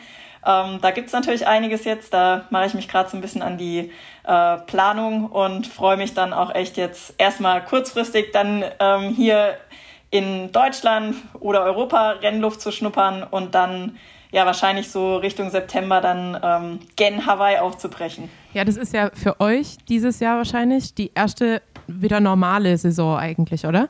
Weil ich glaube, bei euch war es ja, also wir hatten ja Glück als Radsportler. Also bei uns war ja eigentlich nur, nur so eine Pause dazwischen und dann ging es eigentlich Mitte 2020 wieder los. Ähm, aber ihr hattet ja echt eine lange Durststrecke als Triathleten. Ja, es gab 2020 echt ein Rennen, das war die Challenge Daytona ja. im Dezember, was halt eigentlich so vom Zeitpunkt richtig blöd ist, weil normal ist man da als, vor allem als europäischer Athlet halt in der Saisonpause oder ich sag mal im Winterschlaf, also von der Form. Ja. Ähm, das, trotzdem wollte jeder einfach das Rennen machen, weil es halt einfach das einzige war, was äh, stattgefunden hat. War auch echt cool auf der Rennstrecke in Daytona. Sehr spezielles Rennformat. Und dann 2021 äh, gab es schon deutlich mehr Rennen. Es gab schon hier und da immer noch auch so spontane Rennabsagen dann, wenn irgendwie die Fallzahlen zu hoch waren. Aber man konnte schon eine relativ normale Saison haben. Ähm, bei den Rennen war das Erlebnis halt noch nicht normal, weil es war teilweise hier halt keine Zuschauer und hier und da, also so Corona-Restriktionen. Ja. Trotzdem, ich glaube, es war am Ende jedem egal, weil es einfach total schön war, überhaupt ähm, wieder so ein bisschen normale Rennen machen zu können. Und ähm, ja, ich denke, dieses Jahr ist aber, so wie du sagst, das erste Mal, dass es eigentlich wirklich sich wieder wie normal anfühlen sollte. Ja, also ich kann das, ich glaube, der größte Vergleich, den ich hatte, war auf jeden Fall äh, Roubaix letztes Jahr im Oktober, wo eigentlich niemand an der Strecke war und auch niemand im Velodrom. Und dann Roubaix dieses Jahr mit normalen Zuschauern und das Velodrom sitzt voll mit Leuten. Also es macht dann doch nochmal äh, atmosphärisch mhm. einen großen Unterschied, ob Zuschauer da sind oder keine. Ja, das glaube ich. Da freue ich mich jetzt auch echt schon drauf, wenn ich wieder Rennen mache dass hoffentlich viele Zuschauer an den Strecken stehen und ja, man sich einfach dann auch nicht gehen lassen darf. Ne? Ja. Also wenn Leute zuschauen, einen anfeuern, dann reißt man sich halt zusammen und ähm, quetscht da noch ein bisschen mehr genau. Performance raus und das ist einfach geil. Also im Endeffekt helfen einem ja die Zuschauer wirklich auch über sich hinauszuwachsen und einfach alles rauszuholen. Und das ist irgendwie so, ja, so eine coole ähm, Energie, die dann da auch entsteht, ähm, die einfach einzigartig ist und wahrscheinlich auch wirklich ähm, jeden, äh, ja, der jetzt auch zuhört und uns ähm, einfach dieses Wettkampferlebnis so besonders macht und warum wir das auch immer wieder wollen. Und ja, aber wenn wir drüber sprechen, ich habe schon richtig Bock jetzt. ich glaube, ich habe dir gerade eben äh, schon gesagt, dass ich mir, glaube ich, noch nie so viel zu einem Gast aufgeschrieben habe. Ich merke auch, dass ich ungefähr erst irgendwie ein Drittel meiner Notizen äh, abgearbeitet habe, aber wir schon ähm, fast, oh, schon über eine Stunde sprechen. Ähm, ich habe auch mal wieder mein Intro äh, an den, von den Entweder-Oder-Fragen äh, vergessen, die eigentlich dazu führen sollen, dass man den, den Gast erstmal ein bisschen besser kennenlernt. Ich würde jetzt aber trotzdem kurz einmal ab abarbeiten und dann auf jeden Fall noch zwei wichtige Fragen ähm, an dich stellen, außer du sagst, ich muss jetzt unbedingt ganz schnell ins Wasser, dann würde ich dich natürlich frühzeitig entlassen. Aber ich hoffe, du hast noch nee, ein paar hab, Minuten. ich habe auf jeden Fall noch ein paar Minuten und wir können gerne mal deine Liste noch ein bisschen abarbeiten. Mich interessiert, was da noch draufsteht. Perfekt. Also dann fange ich erstmal mit den Entweder-Oder-Fragen an. Ähm, es ja. geht los. Bergauf oder bergab? Bergauf. Ka Kaffee oder Tee? Kaffee. Rennrad oder Zeitfahrrad? Zeitfahrrad. Mountainbike oder Gravel? Mountainbike. Navi oder drauf los? Puh, drauf los. Eule oder Lerche? Lerche. Indoor oder Outdoor? Outdoor. Gel oder Riegel? Riegel. Disc Brake oder Rim Brakes? Disc Brakes. Chemie Cream, ja oder nein? Was? so eine Sitz Sitzcreme. Oh ja, äh, ja, ja, äh, Popo-Creme. Ja. ja. Ja, definitiv. Ja, ja, ähm, ja, ja. Und die letzte, Allein- oder Gruppenausfahrt? Hm. Allein. Allein. Ja, ich, ich finde es auch immer total schwierig. Es ist schwer, sich da zu entscheiden, weil beides cool ist, aber wenn ich mich jetzt langfristig für etwas entscheiden müsste, würde ich, glaube ich, lieber häufiger allein fahren als häufiger in der Gruppe. Ja. Von daher allein. Ich, bei mir würde es wahrscheinlich genauso ausfallen. Äh, also ich fahre auch, fahr auch tatsächlich meistens alleine. Äh, bist, bist du jemand, der Podcast oder Musik hört beim Training oder ähm, gehst du deinen Gedanken nach? Ähm, beim Laufen höre ich zum Beispiel eigentlich nie Musik. Also da ist es echt für mich so Gedankenverarbeitung. Ähm, manchmal auf dem Laufband. Beim Radfahren draußen höre ich auch keine Musik. Ähm, also eigentlich mag ich es nicht unbedingt so gern mit Stöppeln im Ohr unterwegs zu sein. Äh, auf der Rolle sieht es anders aus. Da höre ich auch gern Podcasts. Ähm, je nach Einheit, wenn ich jetzt Intervalle absolvieren muss, dann auch gerne irgendwie ja ein bisschen treibende Musik. Ähm, da wäre mir dann ein Podcast irgendwie ähm, ja, nicht genug. Ja. Ähm, oder ich schaue halt Filme. Ähm, ich höre aber super gerne Podcasts, einfach auch, wenn ich morgens aufstehe ähm, oder im Auto sitze, einfach so ein bisschen um Zeit zu überbrücken und die Zeit irgendwie sinnvoll mit ein bisschen Input zu nutzen ähm, oder beim Kochen, beim Backen. Ähm, du hast mich ja vorhin auch so schön vorgestellt als Kuchenkonnoisseurin. Was hast du gesagt? Äh, genau. ja, also ähm, ja, ich höre mir schon gerne Sachen an, ähm, aber weniger beim Sport tatsächlich. Ja, dann kommen wir auch schon zu meiner nächsten Frage. Ähm, ich habe gelesen, du liebst Rap. Welch, ja, welchen Rap liebst du? Also Deutschrap oder eher so 90er Jahre Hip-Hop? Äh, was, wem, wem gehört da dein Herz? Also als Heidelbergerin musst du wissen, ähm, hier gab es in meiner Jugend eine große deutsche Rap-Szene mit ähm, DJ Boulevard Boo, Torch, ähm, auch die Beginner waren hier, Jan Delay, also, also ja, rückblickend natürlich Sammy Deluxe, viele Oldschool jetzt äh, Rapper, die man wahrscheinlich so gar nicht mehr kennt, außer man ist äh, ein bisschen älter. Ähm, so tatsächlich von denen höre ich mir immer wieder noch äh, gerne Sachen an. Ich muss sagen, ähm, die aktuelle Entwicklung in der deutschen Rap-Szene, da gibt's viele Sachen, die würde ich überhaupt nicht mehr als Rap bezeichnen, weil die einfach irgendwie so verzogen sind. Ja. Ähm, hier und da ähm, gibt's schon noch ein paar coole Interpreten. Ich habe jetzt auch tatsächlich herausgefunden, dass Sammy Deluxe ein neues Album aufgenommen hat, was auch gar nicht schlecht ist. Ähm, äh, ansonsten höre ich aber auch gerne äh, amerikanischen Rap. Ähm, aber tatsächlich, seitdem ich jetzt vor allem eben auch viel Indoor trainiere, ist es doch auch so ein bisschen mehr in die Elektroszene abgerutscht. Oh. Ähm, also da höre ich mir dann auch irgendwelche Elektrobeats an, einfach weil die hier und da natürlich ein bisschen treibender sind. Ähm, Gerade diese ganzen Deutschrap-Sachen, die alten, die sind doch dann immer so tiefgründig und äh, ja, äh, da das ist nicht immer das Richtige für einen Sport, aber es gibt halt schon so ein paar Lieder, die ich gerne höre, um auch mich einfach in eine bestimmte Stimmung zu versetzen. Ähm, und ich finde zum Beispiel auch Cool Savage oder so, auch wenn der teilweise echt, äh, ja, ja, vielleicht jetzt nicht äh, die schönsten Texte hat, ist es trotzdem einfach ein krasses Talent, wenn du einfach mal dir anhörst, wie schnell der Typ reden kann oder ja. rappen kann. Ähm, ja, und am Ende sind es wahrscheinlich auch Erinnerungen, die ich einfach damit verbinde, halt jetzt aus meiner Jugend oder Konzerte, wo ich war, einfach, ähm, ja, da würde ich sagen, ging in Deutschland schon viel und wir haben da eigentlich ein paar coole Künstler am Start und so die Rap, Skate, Graffiti-Szene, das war halt einfach so das, was ich früher cool fand und äh, irgendwie auch halt ein bisschen unterwegs war. Auf der Waldorfschule, genau. ja, ähm, genau. Aber ja, ich, jetzt äh, bin ich da ein bisschen weltoffener geworden und höre mir auch andere Sachen an. ja, ich bin ja auch, wie manche Hörer wissen, äh, vor allem Karate Andy-Fan. Und da muss man ja auch sagen, die Texte sind auch grenzwertig, aber das muss man, glaube ich, bei Hip-Hop auch einfach manchmal ausblenden, ähm, solange die Beats gut sind und äh, für die Trittfrequenz äh, passen. Weil da muss man tatsächlich Absolut, aufpassen. das hast du schön gesagt. Wenn, wenn, die, wenn die Beats nämlich zu langsam sind und man, man fängt dann an, äh, also auf die 75er Trittfrequenz abzurutschen, dann wird es langsam, langsam schwierig. Aber ich habe tatsächlich auch mal so eine spezielle Low-Cadence-Einheit äh, gebastelt, die ich leider verloren habe, als ich meinen Spotify-Account gekündigt habe zwischenzeitlich. Aber das war wirklich perfekt, weil dann wird man allein von dem Rhythmus immer wieder daran erinnert, die Kadenz zu halten und andersrum. Aber weißt du, was ich jetzt ausprobiert habe? Äh, weil wir über Corona-Herzfrequenz gesprochen haben, habe ich mal versucht, so richtig langsame Musik beim Laufen zu hören ja. auf dem Laufband und habe gedacht, ob das meine äh, Herzfrequenz senkt. Und? und? ich hatte schon das Gefühl, es hat funktioniert.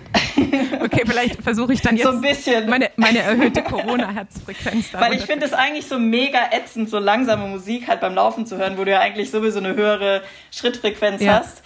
Ähm, und dadurch irgendwie immer wahrscheinlich äh, ja, einfach ein bisschen mehr Gas gibst. Ähm, das war auf jeden Fall witzig. Also sowas komplett Entschleunigendes zu hören.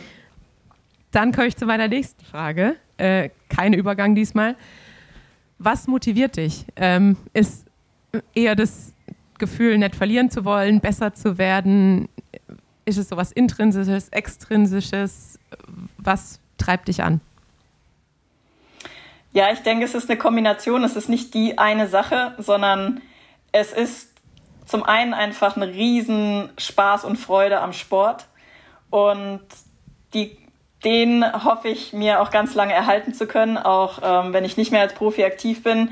Ich finde es einfach total schön, ähm, ja, neue motorische Muster zu lernen oder sich da neue Sachen auszuprobieren ähm, und zu sehen, dass man das eben schaffen kann. Also das Schwimmen ist für mich ein schönes Beispiel. Ich habe mit 24 Schwimmen gelernt und die meisten würden sagen, ja, das ist halt viel zu alt, ja. ähm, kannst du gleich vergessen. Und ja, da einfach trotzdem weitergemacht zu haben, obwohl es sich halt auch richtig scheiße angefühlt hat und einfach über ein Jahr gedauert hat, bis ich halt mal 50 Meter kraulen konnte und ich da definitiv jetzt nicht irgendwie ein Talent für habe, ähm, finde ich es halt einfach sau cool zu sehen, was man erreichen kann, wenn man Bock drauf hat, einfach was zu lernen ja, und eben auch dieser ganze Prozess, das motiviert mich. Also Rückschläge hinzunehmen, zu sehen, okay, ähm, wie kann ich damit umgehen, wie kann ich das nächste Mal das besser machen, ähm, wo sind Fehler, Fehler zu finden, ja, äh, Fehler zu machen, die das nächste Mal nicht mehr zu machen und einfach so diesen Prozess zu erleben und einfach ähm, so viel an sich selbst da äh, rumtüfteln zu können. Ich finde, das ist eigentlich ein Riesenprivileg, vor allem als Profisportler, dass ja. man ja so fokussiert auf den eigenen Körper, die eigene Leistung. Also das ist ja ein Luxus, ähm, dass man so in sich investiert mit Behandlung, mit Physio. Also dass ich wirklich ja versuche, die bestmögliche Laura Philipp an den Start zu bringen. Und wenn ich jetzt einen normalen Job arbeiten würde, ja, dann würde mein Körper halt nebenher irgendwie vegetieren und ich würde ihm hier und da mal Aufmerksamkeit schenken ja. oder halt ein bisschen Sport machen zum Ausgleich. Aber also so diesen eigenen Körper und die Leistung so in den Mittelpunkt zu stellen zu können, sage ich mal, oder zu dürfen und andere um sich zu haben, die einem helfen, dass man noch besser wird. Also ich finde, das ist irgendwie so was Kraftvolles, was mir so viel Energie gibt und mich motiviert, dass ich einfach weiß, da sind Leute um mich, die haben Bock mit mir zu arbeiten, weil die an mich glauben und ähm, jeder von denen gibt das Beste, dass ich noch besser werde und das ist einfach sowas, da ja, kriege ich Gänsehaut und das führe ich mir immer wieder vor Augen, gerade wenn ich mal irgendwie nicht so motiviert bin, sage ich mal halt, hey, überleg mal, was die alles jetzt für ja. dich gemacht haben und ähm, dann ist es ja irgendwie für mich selbstverständlich, dass ich auch alles gebe, um dann meinen Teil, was dann am Ende Erfolg im Rennen hoffentlich ist, äh, eben auch zu tun. Und äh, ja, am Ende, äh, du hast angefangen, ähm, zurückzuschauen, wo ich quasi herkomme. Und für mich ist es halt wirklich ein Wunder, äh, wo ich gelandet bin, wenn ich überlege, wie ich angefangen habe. Ja? Also, und ich bin einfach das beste Beispiel dafür, dass wenn man motiviert ist und Freude an dem hat ähm, und auch nicht irgendwie Angst davor hat, Dinge auszuprobieren. Ja? Also ich denke, das ist eigentlich mit mein größtes Talent, dass ich mich unvoreingenommen auf neue Sachen einlasse und mich freue, wenn jemand neuen Input hat oder eben Philipp was ausprobieren möchte. Ich habe eben nicht, weil ich schon äh, 20 Jahre Leistungssport gemacht habe, alles gesehen und erlebt ja. und denke, ich weiß alles besser, sondern ich lasse mich halt auf alles ein und in den meisten Fällen führt es dann halt auch dazu, dass ich äh, mich noch weiter verbessere. Und ja, also der ganze Prozess macht halt einfach mega viel Spaß und natürlich habe ich mir da jetzt auch eine Sportart ausgesucht, wo man irgendwie endlos äh, sich verbessern kann, weil es halt einfach drei Sportarten ja. sind und ja, noch viel Material dazu kommt, wo man sich noch austoben kann. Ähm, ja, also äh, es gibt immer genügend zu tun und das ist irgendwie cool. Äh, weil du gerade gesagt hast, äh, es ist nicht so, dass ich immer denke, ich weiß es besser. Wie ist es, wenn der Ehemann und Partner auch gleichzeitig Trainer ist? Ich meine, ich verfolge ja das gleiche Konzept, aber äh, wie, wie läuft es bei euch? Ähm, ist es immer harmonisch oder gibt es da auch manchmal Probleme? Also es ist definitiv nicht immer harmonisch. Ich muss aber dazu eben auch sagen, dass Philipp der erste Trainer war, den ich hatte. Also wir haben, waren zuerst ein Paar und haben einfach ein bisschen zusammen Sport gemacht. Und er hat irgendwann die Krise bekommen, wie ich äh, mich vermeintlich selber trainiere. Ich hatte einfach gar keinen Plan. Ich habe immer gedacht, Umfang ist gut und je mehr, desto besser. Ähm, zwei Schleuder. Und ja, genau. Ich hatte so einen definitiven äh, GA2-Bug und ähm, ja, nachdem er dann mal mit mir ähm, eine erste Leistungsdiagnostik gemacht hat und mir schwarz auf weiß gezeigt hat, was mein Problem ist und mich gefragt hat, ob ich halt besser werden möchte oder ob ich halt einfach nur Sport machen will, war das eigentlich schnell geklärt. Ich habe gesagt, okay, sag mir, wie es besser geht. Und ähm, spätestens nach ein paar Monaten, wo ich einfach gesehen habe, wie schnell ich mich verbessern kann, wenn ich einfach mich strukturiert an Vorgaben halte, Intervalle mache, wirklich locker, locker, hart, hart. Ähm, ja, was dann einfach möglich ist, ähm, war ja das einfach ganz schnell für mich klar. Ich ähm, halte mich an alles, was Philipp sagt, denn er weiß, was er tut und gibt sich da einfach extrem viel Mühe, das gut zu machen. Und das Schöne für mich ist einfach auch zu wissen, dadurch, dass er auch mein Ehemann ist, ähm, weiß ich einfach, er will jetzt nicht irgendwie hier den schnellen Erfolg mit mir und ähm, ihm ist dann egal, wie mein Körper in fünf Jahren dasteht, sondern der will halt sein Leben lang mit ja. mir gerne noch in die Berge und wahrscheinlich jetzt kein Triathlon machen, aber eben Mountainbiken, Klettern, Skifahren. Und ähm, ja, das ist einfach ein schönes Gefühl, so das im Hintergrund zu wissen, dass er sich einfach natürlich sehr um mich ähm, auch sorgt und äh, mein Bestes möchte. Und ähm, trotzdem ist es echt auch herausfordernd, weil meine, du weißt es wahrscheinlich auch, Triathlon ist eine sehr ähm, zeitintensive Sportart. Es ist halt auch eigentlich ein Lifestyle, ja. nicht nur eine Sportart. Und du musst es schon halt leben, um natürlich auch erfolgreich zu sein. Es ist definitiv zum Glück unser beider Leidenschaft und es ist total schön, da so viele Momente auch so intensiv miteinander zu teilen. Und trotzdem ähm, müssen wir uns halt manchmal sagen, hey, okay, jetzt ist auch gut, jetzt reden wir mal nicht mehr über Triathlon, äh, wenn wir abends kurz vor dem Schlafengehen im Bett liegen. Ähm, oder ja, Beispiel ist auch, irgendwie eine Trainingseinheit läuft überhaupt nicht bei mir oder er schreibt mir irgendwas auf, wo ich überhaupt keinen Bock drauf habe. Und dann fange ich halt an, da mit ihm zu diskutieren. Und da wäre es sicher ähm, manchmal auch leichter, wenn da ein bisschen mehr Abstand wäre.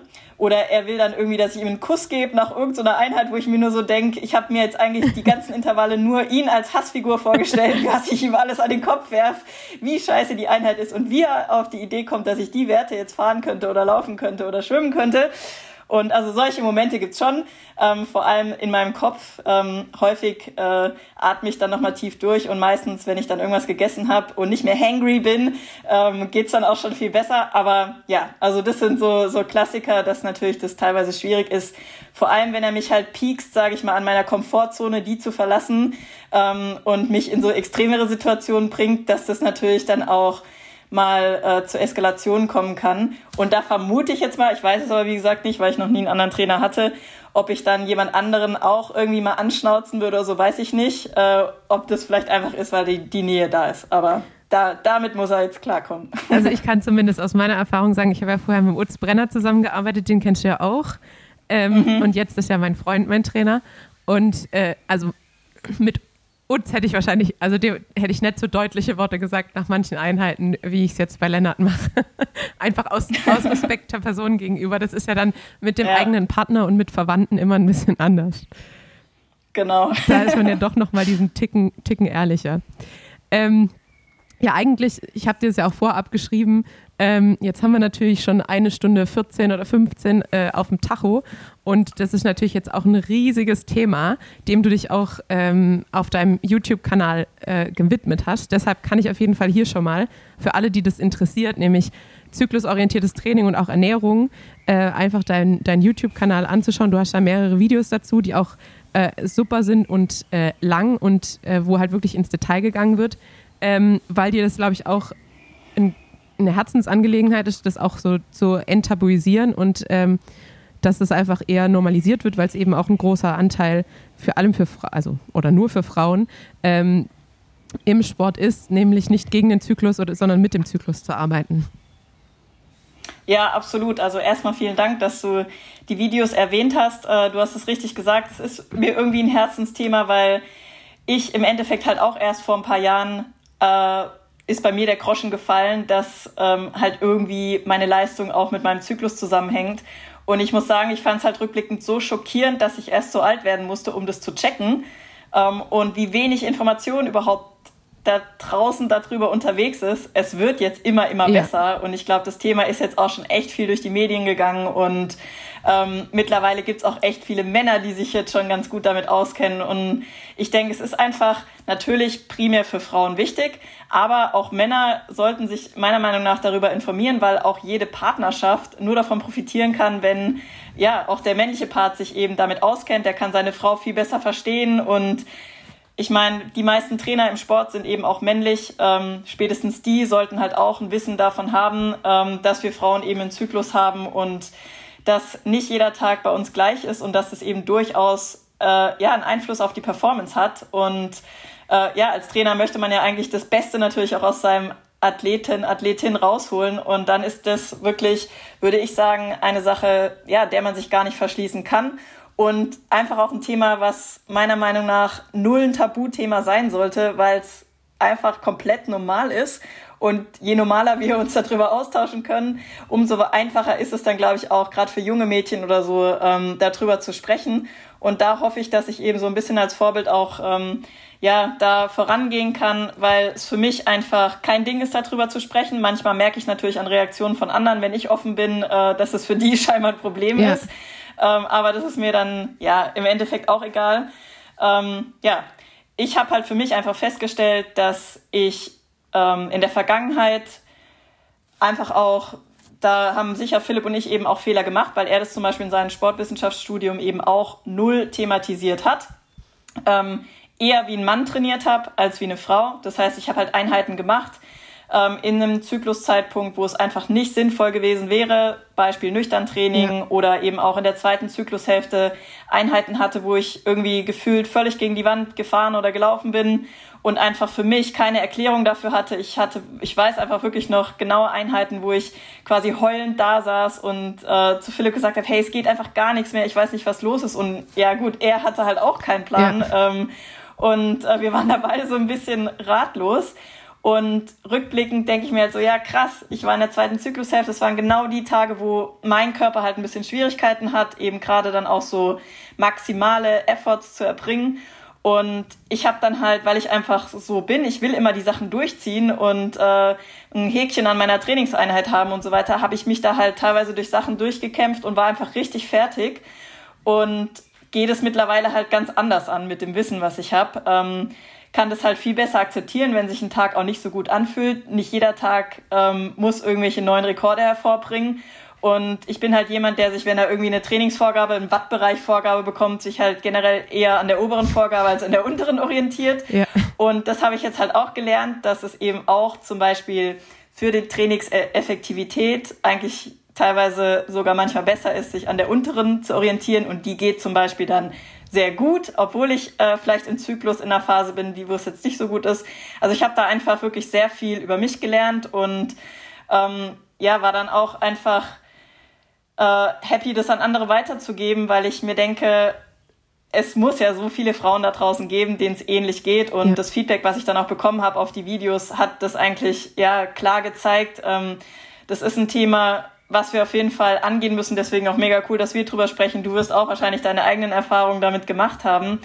Ähm, ich finde es halt auch total wichtig, mal zu thematisieren, dass vor allem männliche Trainer im Leistungssport oder vielleicht auch im Hobbysport, das weiß ich nicht, einfach so gerne den Mädels empfehlen, ja, nehmt mal alle die Pille, ja. weil dann muss ich mich mit dem Thema nicht auseinandersetzen. Auch ja viele Gynäkologen sogar, die dann einfach sagen, ja, genau. wenn, man, wenn man Störungen hat in der Periode, ja, nimm einfach mal die Pille, dann normalisiert sich das. Aber nur weil ich eine Blutung ja, habe. Oder Mädels, die zu dünn sind, die keine Tage mehr haben zum genau. Beispiel oder keine Periode mehr haben, die zum Frauenarzt gehen, um eigentlich irgendwie quasi auf Ursachenforschung gehen wollen, die dann gesagt bekommen, ja, nimmst du irgendwie wieder die Pille oder eine Spirale und dann reguliert sich dein Zyklus wieder, wo ich halt einfach so einen Hals bekomme, ja. weil im Endeffekt das einfach Fehlinformationen sind. Und ich muss auch sagen, also die Frauenärztin, die mir, als ich ähm, jugendlich war, halt die Pille verschrieben hat, muss ich echt sagen, der würde ich am liebsten einen Vorwurf machen, weil mir wurde halt nie gesagt, was das für einen Effekt auf den Rest von meinem Hormonsystem hat. Und ich habe halt plötzlich Probleme mit der Schilddrüse bekommen und hier und da komische ähm, Symptome, die ich mir nicht erklären konnte, die jetzt, ähm, wo ich das Ganze mal verstanden habe, ähm, was das eben bedeutet, zum Beispiel auch ähm, hormonelle Verhütungsmittel zu nehmen, dass das eben einen Impact auf den ganzen Körper ja. hat ähm, und einfach die Eierstöcke gar nichts mehr produzieren dann. Die werden einfach unterdrückt und ähm, dass natürlich auch die weiblichen Geschlechtshormone auch für Leistungsfähigkeit wichtig sind, für Herzgesundheit, für Knochengesundheit und, und, und. Und was ich noch mit am wichtigsten finde, ist einfach den Zyklus als Gesundheitszeichen zu sehen. Das heißt, es ist unser monatlicher Check-up eigentlich, ob wir uns zu viel zumuten, ob wir zu wenig essen, zu dünn sind, äh, was auch immer. Ähm, das kriegen wir eigentlich jeden Monat äh, genial gespiegelt. Zu viel PMS-Symptome oder Schmerzen. Ja. Du hast dir auf jeden Fall zu viel zugemutet. Du hast zu schlecht gegessen, du hast zu viel trainiert, zu wenig, also du weißt also, das, das Thema ist vielfältig, was da alles auf den weiblichen Körper eben einwirkt und auch zu Problemen führen kann. Und ich finde das Thema halt einfach so spannend, dass ich das wirklich nur jeder Frau und aber auch jedem männlichen Zuhörer ans Herz legen kann, sich da mal reinzulesen, weil das eine ist die sportliche Leistungsfähigkeit und das andere ist aber irgendwie auch ähm, einfach so, wir Frauen müssen eigentlich zyklisch leben, ja. Also es kann ja unser ganzes Leben positiv beeinflussen, wenn wir unsere Emotionen äh, besser verstehen und uns einfach ähm, in den verschiedenen Zyklusphasen besser unterstützen können. Ein Beispiel ist zum Beispiel bei mir, dass ich in der ersten Zyklusphase halt super extrovertiert bin und voll Bock habe, mit Leuten was zu unternehmen und so. Und in der zweiten, also und vor allem Richtung Periode, mich halt immer weiter so zurückziehe. Ja. Manchmal habe ich dann irgendeine Verabredung ausgemacht und je näher die kommt, umso mehr bereue ich das. Ich denke mir so, fuck, ich, ich muss das irgendwie absagen. Ich äh, habe irgendwie keinen Bock, ja. Und da ehrlich zu sich zu sein und dann auch eben mal so Entscheidungen für sich zu treffen und nicht immer Sachen durchzuziehen, weil man die irgendwann äh, irgendwo festgemacht hat. Das ist sowas, das habe ich einfach auch in dem ganzen Prozess gelernt, halt viel mehr zu mir selbst zu stehen. Und es führt halt in Summe schon dazu, dass ich mich viel, viel gesünder und besser fühle in allen Situationen. Ja, ich fand auch, was du, ich glaube, das war das dritte Video, was du da gesagt hast, dass nicht alles, was uns als Frauen als normal verkauft wird, unbedingt normal ist. Und äh, da finde ich es auch gerade wichtig, was du gesagt hast zur Pille. Also die Pille ist eben nicht die Lösung aller Probleme. Und nur eine monatliche Blutung zu haben, heißt auch nicht, dass man einen, einen normalen Zyklus hat. Ähm, deshalb finde ich das auch super wichtig zu normalisieren, dass Frauen sich damit beschäftigen. Und ich bin selber, muss ich sagen, manchmal da sehr stiefkindlich. Natürlich auch, weil der Radsport äh, da auch nicht unbedingt freundlich ist. Man kann ja doch sehr viel schlechter als im Triathlon ähm, so eine wirkliche Periodisierung im Training machen, weil einfach die Rennfrequenz so hoch ist und natürlich auch, also jetzt zum Beispiel, ich habe jetzt äh, am Wochenende drei Etappen, dann komme ich nochmal nach Hause für ein paar Tage, dann bin ich wieder, habe ich wieder acht Tage Rennen, dann komme ich nochmal nach Hause, dann habe ich vier Tage Rennen, dann komme ich einen Tag nach Hause, dann habe ich drei Tage Rennen. Und dann ist natürlich irgendwie schwierig, da zu sagen, ich achte, also ich passe mein Training jetzt an oder mein Load, weil wenn man Rennen fährt über acht Tage, dann ist, nat ist natürlich schwieriger. Ähm, aber trotzdem, was man dann eben noch mit der Ernährung machen kann und eben auch einfach auf sich zu hören. Und dann sind wir eigentlich auch wieder bei dem Thema ganz vom Anfang, dass man eben mit dem Körper arbeitet und nicht dagegen. Und ähm, ich glaube, da ist jeder Sportler manchmal ein bisschen schlecht, auf sich sel selber zu hören. Und ich glaube, gerade da äh, sind deine Videos auf jeden Fall nochmal ein, ein gutes Ausrufezeichen für jede Dame und auch jeden Herren, der sich gerne damit beschäftigt, ähm, ja, einfach in den Körper reinzuhören und die Zeichen zu deuten, die man sehr gerne, sehr lange ignoriert. Ja, absolut. Jetzt gerade zum Beispiel jetzt auch bei deinem Beispiel. Ähm, ich meine, ich kann mir auch meine Rennen oder ich suche mir meine Rennen nicht nach meinem Zykluszeitpunkt aus. Das ist auch eine Frage, die mir häufig gestellt wird. Ähm, das mag vielleicht mal bei so Vorbereitungswettkämpfen möglich sein, aber spätestens bei den WM-Rennen, die finden halt an Tag X statt. Und dann ist es, äh, ja, muss ich halt damit dealen, was jetzt gerade der Fall ist.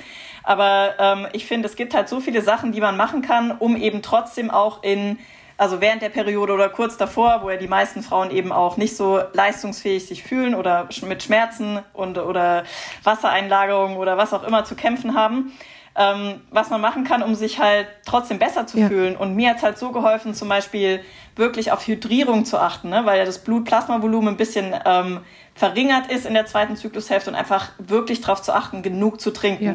meine Kohlenhydratversorgung anzupassen. Ähm, zum Beispiel teilweise mit Supplements arbeiten, also mit Magnesium, mit BCAAs, einfach Sachen, die den Körper unterstützen, äh, dass er trotzdem gut performen kann. Und das funktioniert halt, ja. ja.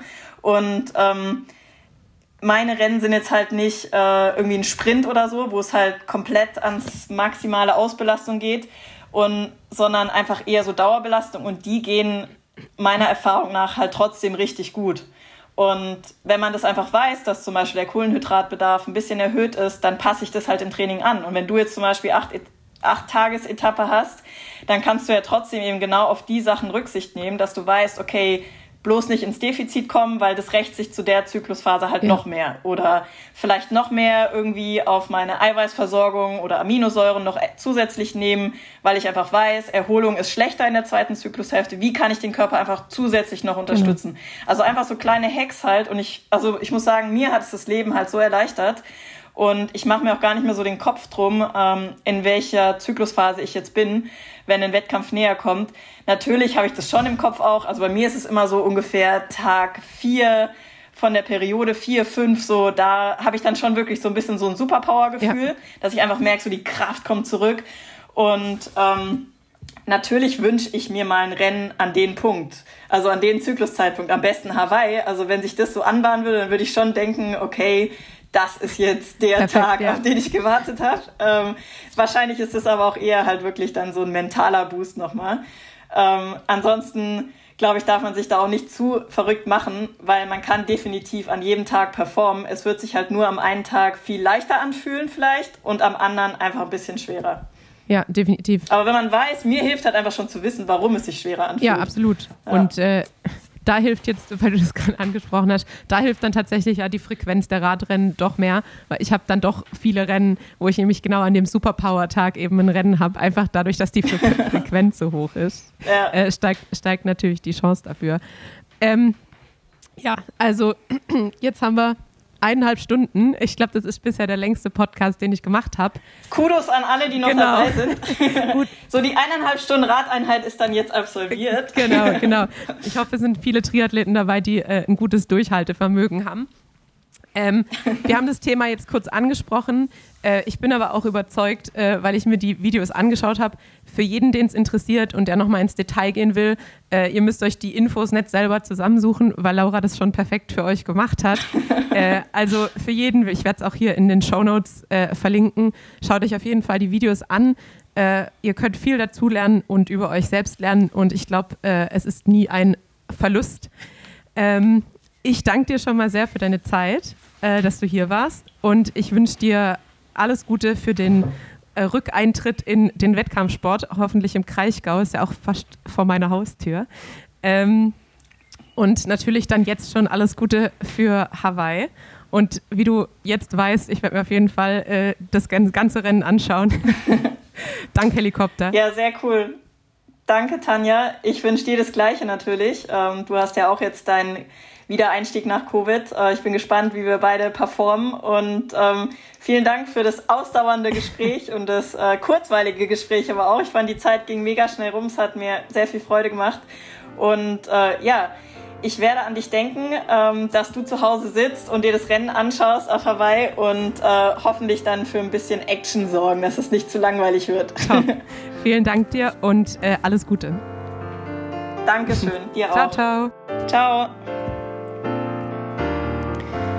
Hallihallo, ich habe noch einen kleinen Nachtrag. Es gibt nämlich eine grandiose Aktion von Rose Bikes, nämlich die Mountainbike Projektförderung. Hier ist der Teilnahmeschluss der 16. Juni 2022. Ich packe den Link, äh, wo alle Infos und Teilnahmebedingungen zu finden sind, auf jeden Fall in die Show Notes. Ähm, Rose möchte mit diesem Projekt Bauprojekte für Vereine mit begrenzten finanziellen Mitteln ähm, einfach unterstützen, ihnen das Startkapital, Profitipps ähm, und Sonderkonditionen zur Seite stellen, um die Ideen umzusetzen und jedem die Möglichkeit zu geben, beim Mountainbiken Spaß an der Bewegung zu finden. Finden wir super. Deshalb findet ihr die Infos dazu und meldet euch gerne an. Bis zum 16. Juni 2022. Viel Spaß und tschüss.